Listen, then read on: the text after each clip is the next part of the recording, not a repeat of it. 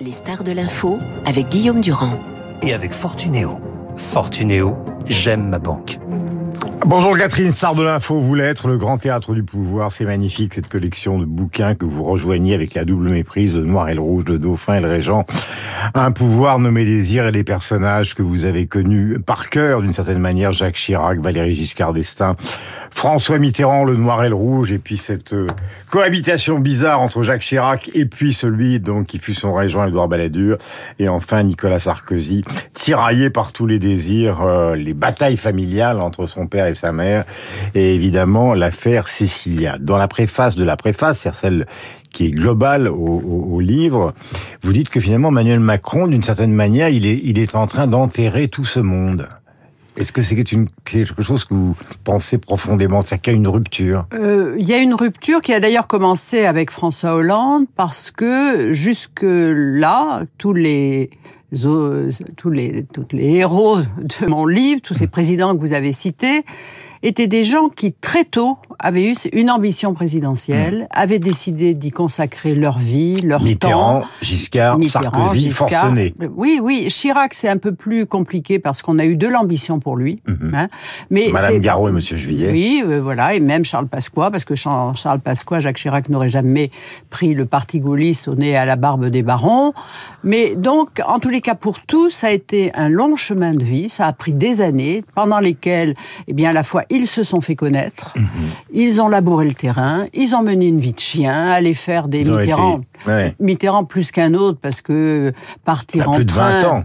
Pendant plus de 20 ans, partir à un moment où les socialistes n'avaient pas beaucoup de moyens, prendre le train, aller dans des coins obscurs pour parler devant 300 militants, passer l'ennemi chez l'un, puis revenir le matin tôt. Voilà, c'était des choses comme ça où il, d'ailleurs, il reconnaissait lui-même sa fatigue dans la, dans la chronique de l'unité. Donc ça a été des gens, en tous les cas, qui ont souffert, hein, qui ont raté, plusieurs fois la présidentielle, qui se sont, mais qui ont dit on continue. Ça a été, ils se sont fait élire, soit maire, soit président du conseil général, soit, enfin ils avaient tous un double mandat, ce qui est interdit aujourd'hui. Mmh. Et, et puis euh, il y a eu pour certains d'entre eux la guerre. Oui, qui mais a ça, joué un rôle essentiel quand même. Jusqu'à Chirac, la guerre d'Algérie. Oui, oui, oui. Non, mais c'est vrai que c'était des gens qui, dans leur jeunesse, euh, avaient connu la guerre, c'est-à-dire la peur. Ça leur avait aussi peut-être euh, empêché, euh, je veux dire, on est, ça avait un peu fait rater leur jeunesse. donc ils sont restés jeunes. Après, ils ont eu un comportement quelquefois adolescent longtemps. Et je veux dire, avec dans la séduction avec les femmes. Enfin, on sentait qu'il y avait des frustrations de la guerre qui après Mhm. qu'ils ont étanché après plus tard. Enfin, ça, c'était des personnages, oui, comme peut-être il y en a plus aujourd'hui. Et, euh, et donc c'est ça qui les caractérise. Mais surtout, chacun, pour chacun, il y a eu un moment où les Français qui les connaissaient, qui les avaient jaugés, qui les avaient jugés, se disaient c'est son tour. On va Ouais. voter pour lui Ouais. parce que c'est son tour. Ce qui n'est pas le cas de Macron. mais ce qui n'est même pas le cas de François Hollande, parce que François Hollande, à gauche, attendait Strauss-Kahn, Désiré Strauss-Kahn, hein, des, des SK, et puis il y a eu le fâcheux incident de New York, et lui, lui, mais personne. C'est-à-dire que tout le monde considérait François Hollande un homme sympathique, joyeux, comme un commentateur. C'est-à-dire que tous les journalistes, y compris les plus grands, les grands éditorialistes, euh, euh, que de temps en temps l'appelaient pour évidemment pour avoir euh, et il avait des petits mots euh, cruels, méchants, euh, mais astucieux sur tout le monde, la droite, c'est la comme ça gauche. qu'il s'est fait avoir par nos deux confrères du Monde Ah ben qui ça ont publié après, ce livre oui, oui. Vengeur parce qu'il les voyait tout le temps en fait. Il les voyait tout le temps et il leur a fait confiance parce que l'antisarkozisme de son antisarkozisme pour François Hollande rejoignait l'antisarkozisme de ces deux de ces deux journalistes qui ont Mhm. Quand même Lhomme. été une terreur. oui, Fabrice Lhomme et, et rappelez-moi son nom. Son compère. ouais, son compère. mais-. Appelez-le son compère. Oui, et euh, qui ont quand même été une terreur pour Nicolas Sarkozy. Dès qu'on ouvrait le monde, on se disait qu'est-ce qu'ils ont encore trouvé, quoi. Du côté de chez Nicolas Sarkozy, c'était la terreur. Donc il a cru que ça le prémunissait de tout, de tout euh, comportement malfaisant, hein, disons les choses. Et donc il leur a parlé. Puis comme il était, il avait une vie privée un peu compliquée. Il avait, Voilà. Il avait du temps le que- soir, voilà. et ça a donné ce livre. Il s'est tué lui-même avec eux, quoi. Voilà. Ce que ne devrait pas dire un président. Ce qui me plaît énormément, évidemment, dans, dans l'ensemble de cette réédition de la collection bouquin, d'abord, c'est que c'est une collection magnifique, c'est une collection historique qui a été fondée par Guy Scheller et on y trouve les plus brillants auteurs de la littérature et même de la politique, comme par exemple Clémenceau. Mais là, il y a toujours le sens euh, des premières phrases. Par exemple, dans Noir et le Rouge, consacré à Mitterrand, puisqu'on évoquait la guerre, parce qu'il y a énormément de travail psychologique et de recueil d'informations de votre côté c'est, euh, je vais retrouver la page 273 avec la lenteur qui me caractérise, c'est quand Mitterrand arrive au pouvoir, première phrase de Catherine Ney, chapitre 1, le bonheur de Jarnac, à peine hissé au fait du pouvoir, François Mitterrand choisit le 21 mai de l'an 80 de descendre solitaire au tombeau c'est quand même inouï. Tout le monde fait la fête, lui il va au Panthéon. Ah oui, oui, oui. Et les autres, 800 mètres derrière. Euh, oui, oui. D'ailleurs, dans une chorégraphie incroyable, mhm. parce que comme s'il y avait une multiplication des roses et cette marche solitaire au tombeau. Oui, mhm.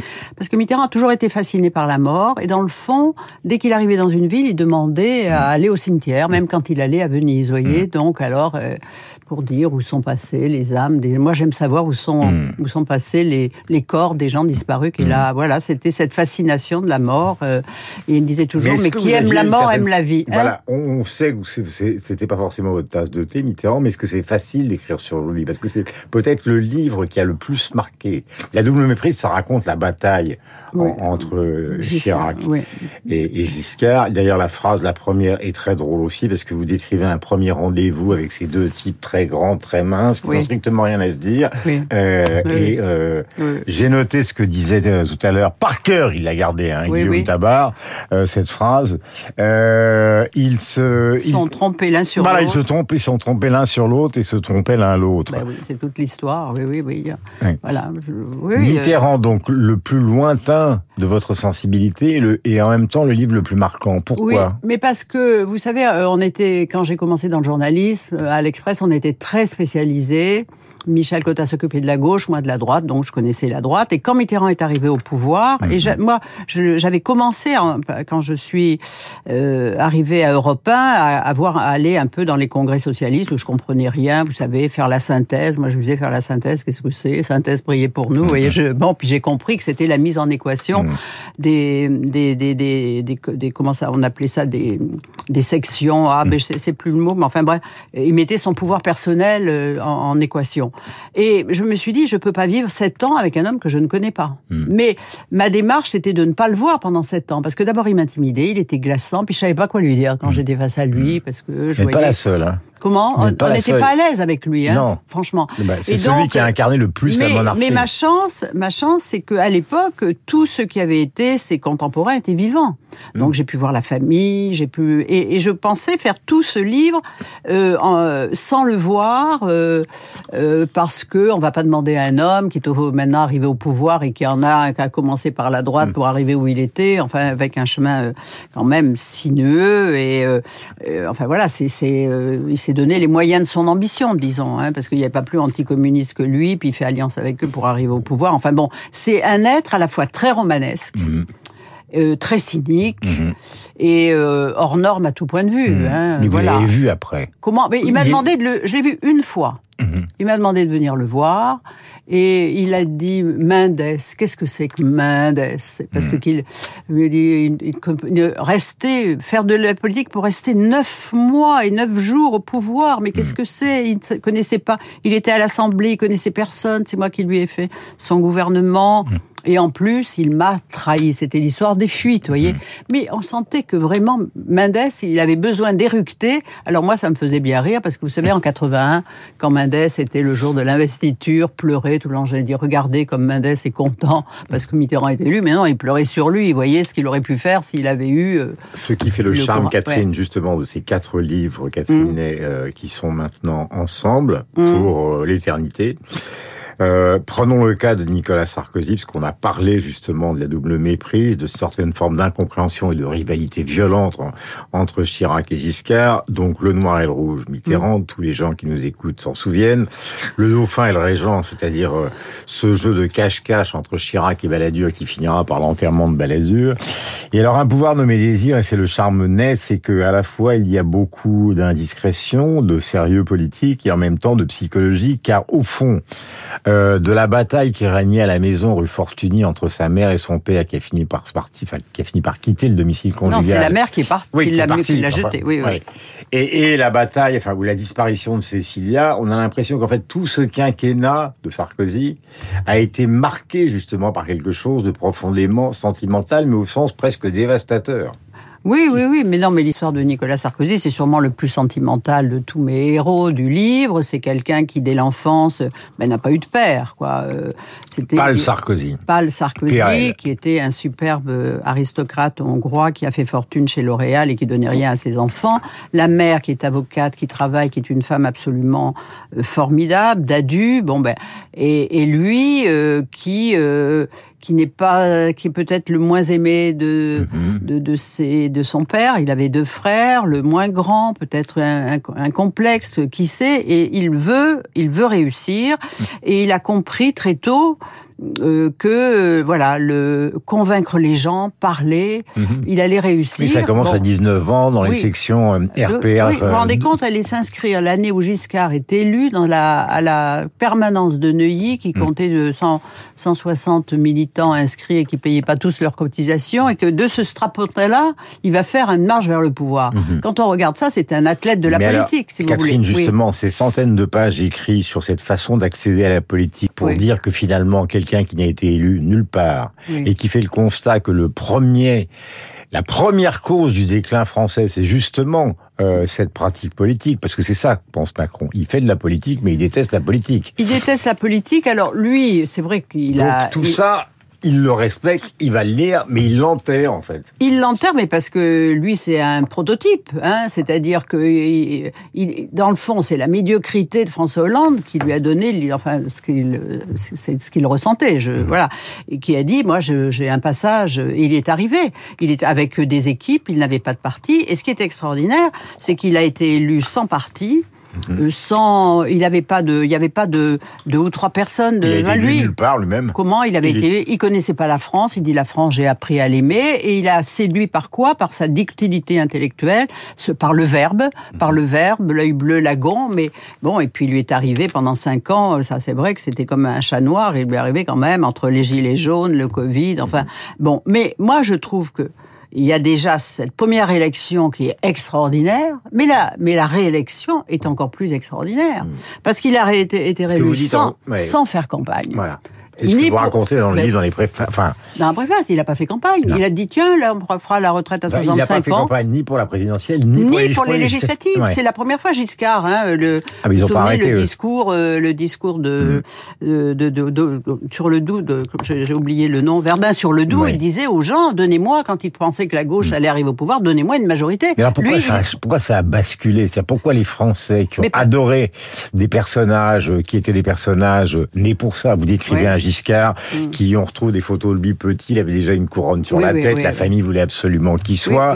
Mitterrand, un acharné du pouvoir, né dans la guerre et dans ses ambiguïtés. Mm. Chirac, même s'il ne le voulait pas au début, il n'a pas arrêté de penser à ça. Il s'intéressait même pas vraiment Mm. euh, à la gestion et, et à l'économie.